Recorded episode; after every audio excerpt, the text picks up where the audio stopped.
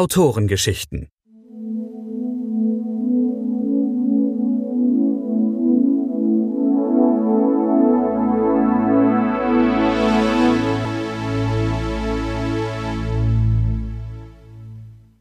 In der Reihe Autorengeschichten hören Sie nun Unauffindbar von Ingrid Glomb, gelesen von Sascha Krüger. Eine Produktion von Brainflower Media Studio in Zusammenarbeit mit den Dreamteamer Hörspielern. Ingrid Glomb ist erreichbar unter www.ingrid-glomb.de. In der Thriller-Reihe von Ingrid Glomb sind auch Ohne Skrupel, Das Phönix-Vermächtnis und Eiskalt in Moskau erhältlich. Weitere Informationen finden Sie auch in den Infotafeln. Unauffindbar. Soweit war alles gut gegangen. Der Überfall war abgelaufen wie am Schnürchen. Die Info, die Hans, kein Nachname, nur eine Handynummer, ihm über die Bank geliefert hatte, war einwandfrei. Bring eine Schreckschusspistole, das reicht, hatte Hans gesagt. Von Polizei war weit und breit nichts zu sehen und zu hören. Überhaupt war wenig los auf der Landstraße, die sich durch die Hügel mit Wiesen und kleinen Wäldern schlängelte. Ein wenig beunruhigte ihn der Volvo, der ihm jetzt schon seit fünf Minuten folgte. Marke Familienkutsche mit einer Frau am Steuer. Vermutlich harmlos. Um sich abzulenken, schaltete er das Radio ein. Er fand einen regionalen Sender, der die Nachricht vom inzwischen fünften Überfall dieser Art innerhalb eines Jahres in der Eifel verkündete.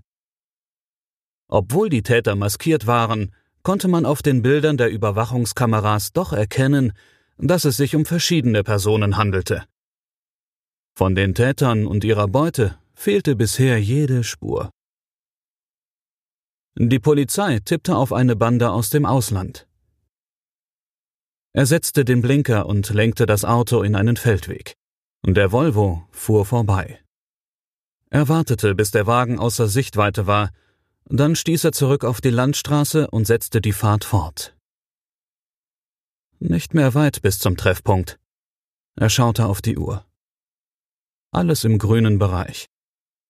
Der Volvo blieb verschwunden.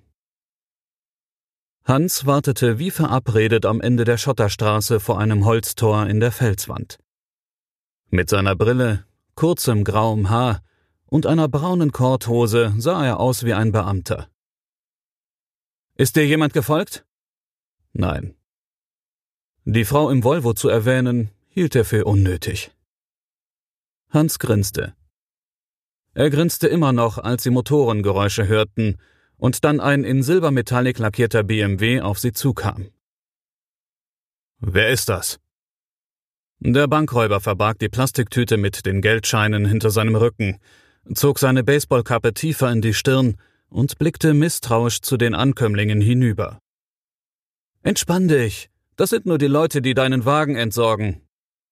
Tatsächlich sprangen zwei Männer aus dem BMW, winkten ihnen zu und machten sich daran, die Nummernschilder am Fluchtauto auszutauschen.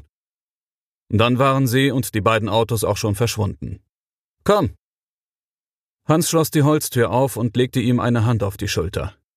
Wir müssen dich verstecken, für ein paar Tage wenigstens. Hier seid ihr sicher, das Geld und du.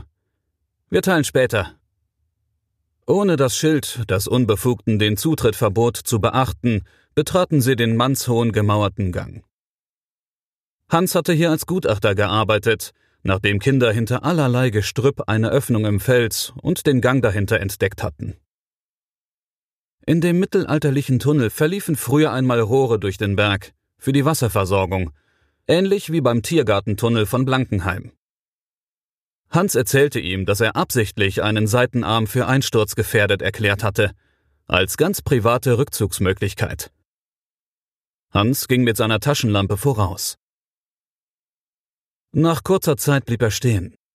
Er entfernte einige Bretter aus einer Absperrung in der Mauer und leuchtete in den Stollen dahinter. Hier findet dich niemand. Garantiert.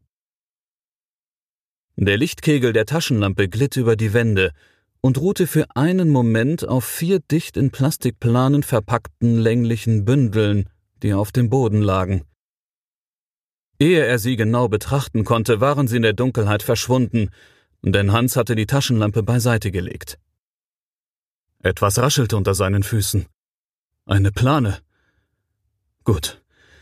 Blitzschnell machte er einen Schritt vorwärts, drehte sich um und feuerte mit der Pistole auf den Schatten, der beide Hände hoch erhoben hatte. Aus der Tüte mit dem Geld nahm er Handschuhe und zog sie an. Dann verpackte er Hans, der noch immer die Drahtenden umklemmert hielt, in seiner eigenen Plastikplane und legte ihn zu den anderen. Er brauchte nicht lange zu suchen, bis er den Rucksack mit der Beute aus den früheren Überfällen gefunden hatte. Ehe er scheinbar zufällig mit Hans ins Gespräch kam, hatte er ihn schon eine Weile in den einschlägigen Kneipen in Köln beobachtet und die Nachrichten über die Banküberfälle verfolgt. Erst hatte er noch länger warten wollen. Aber bei einem Amateur bestand immer die Gefahr, dass er irgendwann aufflog selbst wenn er über ein todsicheres Versteck verfügte. Sorgfältig platzierte er die Bretter wieder in der Absperrung. Hier findet dich niemand, er Hans nach. Garantiert,